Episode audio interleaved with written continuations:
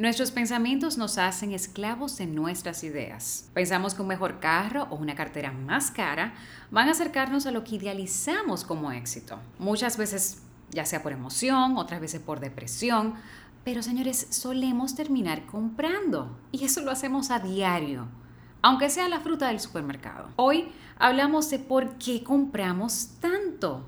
Una guía práctica para saber cuándo sí y cuándo no. Soy María Alejandra Guzmán y estás escuchando Abraza tu Belleza, el podcast, episodio 11. Bienvenida a Abraza tu Belleza, el podcast, una plataforma de inspiración de la belleza en todas sus facetas, cuerpo, mente y espíritu. Aquí hablaremos de muchas cosas.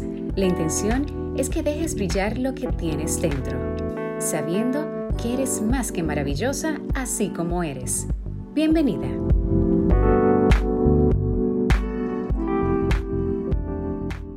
Sensación de felicidad, de placer, ay Dios mío, yo sé de eso.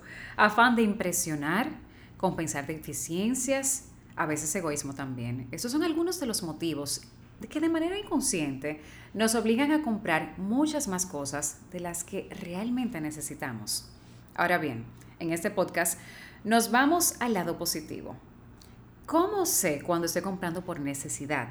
Cosas que realmente o voy a usar o cuando solo lo estoy haciendo para perder el dinero con algo que no me pondré ni voy a usar.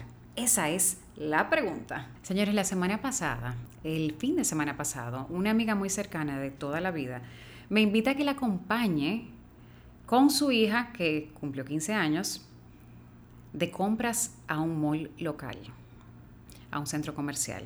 Yo obviamente, yo no quería honestamente. ¿Por qué? Porque sería la primera vez, si no me equivoco, la primera vez que luego del COVID yo iba a un centro comercial, no tenía deseos, pero la niña cumplía 15 años, es un momento especial y yo no le había comprado nada y yo dije, déjame aprovechar y regalarle, hacerle su regalo especial porque para los dominicanos los 15 son wow y voy a ir a acompañarlas.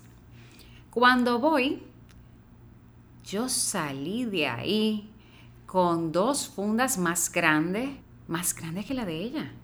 O sea, ella se fue con una, que era la que iba a comprar, y yo con dos. Inmediatamente pagué. Me dio ese sentimiento fatal, que yo estoy segura que muchos y muchas de ustedes se sienten identificados con lo que digo, que al momento de pagar me arrepentí. Quería devolver todo y pásenme mi dinero, descuéntemelo, reembolsemelo, lo que sea, que no pase la tarjeta, no quiero. Ese sentimiento, ese sentir de ese momento en específico es algo que me pasaba mucho, muchísimo, pero me ha pasado previo a la pandemia, presencial, y en la pandemia me pasó online. Porque es el, modus operandi de, de mis compras desde que estamos en COVID. ¿Qué pasa? Esa es una anécdota que mucha gente va a decir, sí, me pasa cada rato, me siento identificada, yo sé lo que se siente. Vamos a empezar a parar. Vamos a hacer un stop. Hay preguntas que hay que hacerse al momento de hacer de, encontrarse frente a una mercancía que quieras hacer la compra o no. Las voy a compartir un poquito más adelante para que ustedes identifiquen si realmente sí o realmente no. Que ya yo las he puesto en práctica. El sábado no me las hice, la verdad. Me agarraron de imprevisto y fue algo impulsivo totalmente.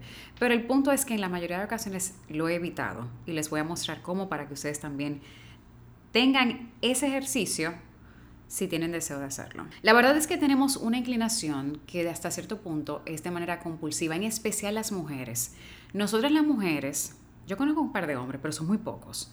Los hombres son más medidos, piensan más, prefieren disfrutar más en, en cosas más caras, de hecho, ¿eh? Un vehículo nuevo, una computadora nueva, una tableta, un celular nuevo. No es que no lo hacen, lo que pasa es que ellos lo hacen menos esporádico, pero más duro el golpe al bolsillo. Nosotros lo hacemos por cualquier tontería.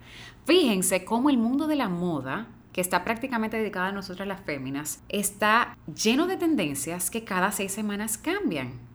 Esa moda rápida, o fast fashion, como le dicen los gringos, está enfocada en nosotras las mujeres. ¿Por qué? Porque nosotros, no tanto en calidad, sino cantidad, más compra, más compra, más compra, más compra.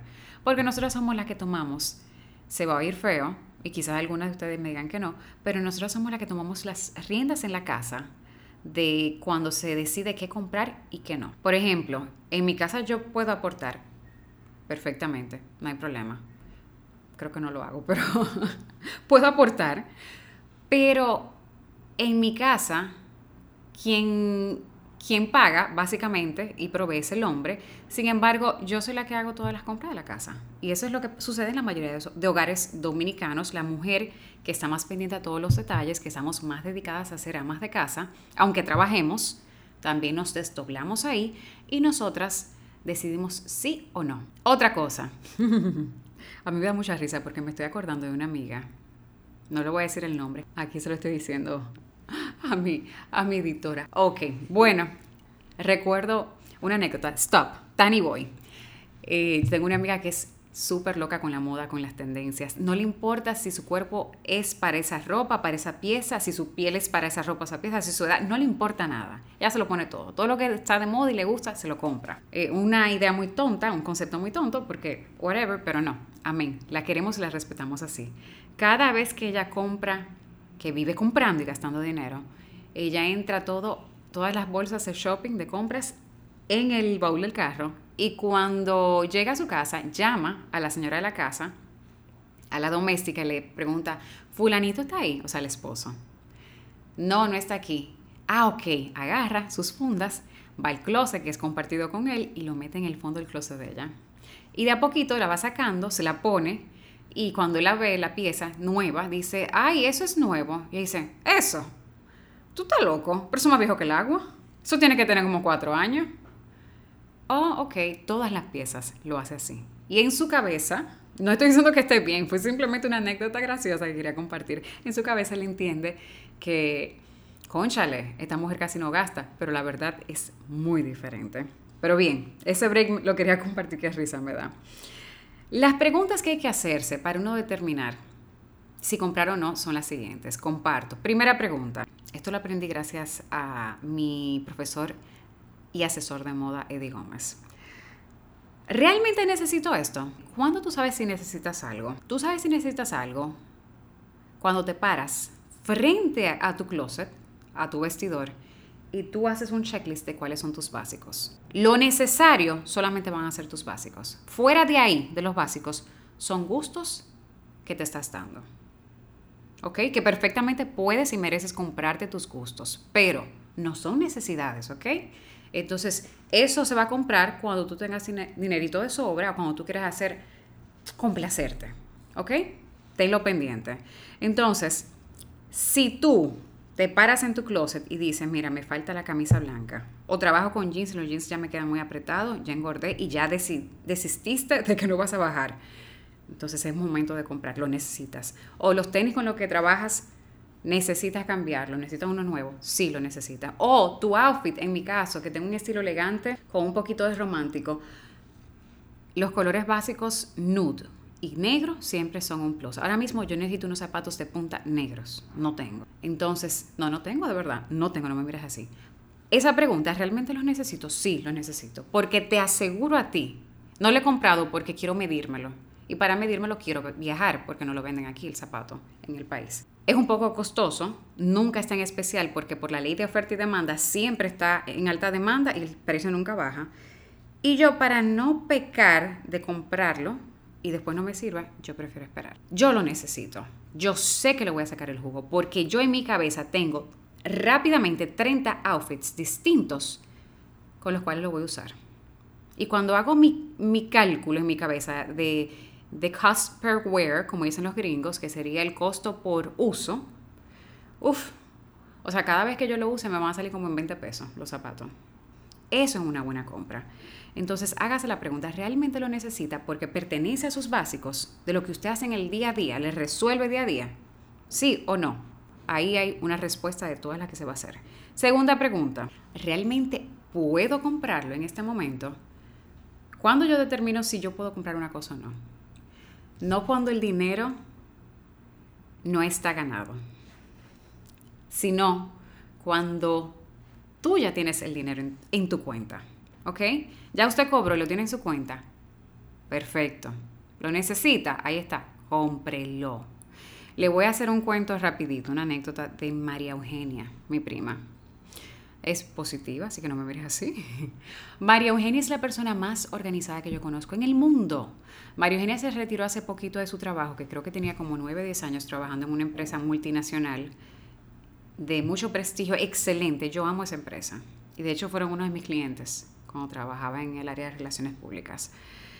La cosa es que ella ganaba súper bien, súper bien. Y ella, aún ganando lo que ganaba, te estoy hablando de que una mujer de 30 años excedí, bueno, no, no voy a dar montos, pero no era nada normal, gracias a Dios. Y ella se comportaba como si ganara la mitad. Ella tomaba las notas de su celular y escribía el mes que está y el mes siguiente y el mes siguiente y el mes siguiente. Por ejemplo, enero, febrero, marzo, abril, mayo, junio. Hace unos 3, 4, 6 meses adelantada y escribía lo que ella entendía que necesitaba nada de gusto, lo que ella entendía que necesitaba, y lo repartía por los meses. Y se mantenía stick to the plan, se mantenía en el plan. De esa manera, ella decía, los zapatos negros, como lo de María Alejandra, por ejemplo, que le venían bien, en junio lo voy a comprar. Porque en junio yo voy a cobrar tanto y tanto y la comisión de aquello y voy a tener el dinero. Y nunca compró ni siquiera lujo ni necesidad, mucho menos dando un tarjetazo, como regularmente hacen la mayoría de personas, y yo he pecado muchísimo de eso también. Ahí está, hay que reconocerlo. Para cerrarles el cuento, María Eugenia ha cambiado sus tres últimos vehículos y pagó su boda, ella, no su papá y su mamá, ella, en cash. Sus tres últimos vehículos, cada uno mejor y más nuevo y más grande, en cash. ¿Por qué? Porque la tipa se organizó, se preparó y hasta que no tenía el dinero, no hacía esa compra. No todo el mundo tiene la facilidad que ella tenía de ganar eso, pero no hay que arroparse, no hay necesidad. Yo quiero mis zapatos de 700 dólares, pero si no puedo comprármelo y de verdad lo necesito, olvídense que me voy a comprar los Steve Madden de 100 dólares. Pero como no es una necesidad que me voy a morir, yo me estoy manejando con otros zapatos que tienen taquito bajito, con uno que no es de punta, que es redondito, no me hace la función igual, pero resuelve. Y cuando yo puedo, yo me voy a comprar el que yo quiero. Porque puedo y me lo merezco. Pero el dinero está ahí guardado, ¿eh? Ya yo me lo ahorré. Entonces, tenga en cuenta también de que por comprar algo que usted quiera, no se mete en una deuda que no hay necesidad. Ahora, si es comida, si es techo, si es los pampers del bebé, los alimentos de sus hijos, si son cosas, agua, luz, teléfono, básicas, claro, pero ropa, ay no, otro punto importante que a mí me ha favorecido muchísimo, no llevar encima dinero ni tarjetas de crédito de débito. Yo casi nunca ando con dinero. Si a mí me atracan, me van a dar golpe. Yo siempre he dicho eso, porque se van a molestar conmigo. Van a decir, esta mujer no tiene ni un peso encima y me van a dar. Pero si tú llevas tu dinero justo para lo que tú vas a usar cuando vas a salir en ese momento, o no llevas dinero, ni tarjeta de crédito ni de débito, ya, se resolvió el problema, no va a haber compra compulsiva como ayer. Nosotras fuimos al supermercado ayer, pero no fuimos porque necesitábamos, estábamos dando vuelta y digo yo, ay, yo quiero una batata, estoy antojada de la batata. Señores, nosotros salimos de la casa, no hagan eso nunca, sin carteras y no pudimos comprar la batata. Nos desmontamos, la buscamos, cuando íbamos a pagar no teníamos con qué pagar. Entonces, en el mundo perfecto, el escenario hubiera sido que estuviéramos con nuestra cartera, pero sin tarjeta de crédito. Entonces, cuando sabes que vas a estar en un sitio con muchas tentaciones, suelta la tarjeta de crédito, déjala en tu casa o la de débito, ¿ok? Otro punto que a mí me funciona, que me ha funcionado bastante en los últimos meses, es tener un app que tú puedas poner tus ingresos y tus salidas diarias. ¿Por qué? Porque cuando tú estás poniendo, por ejemplo, gasté 500 pesos dándole propina a las cinco mujeres que me atendieron a mí y a mi mamá en el salón. Y yo lo escribo. Eh, en el salón, tal salón, propina, 500 pesos con esta tarjeta o en efectivo. Y luego le sumo los mil pesos que gasté comprando plátano.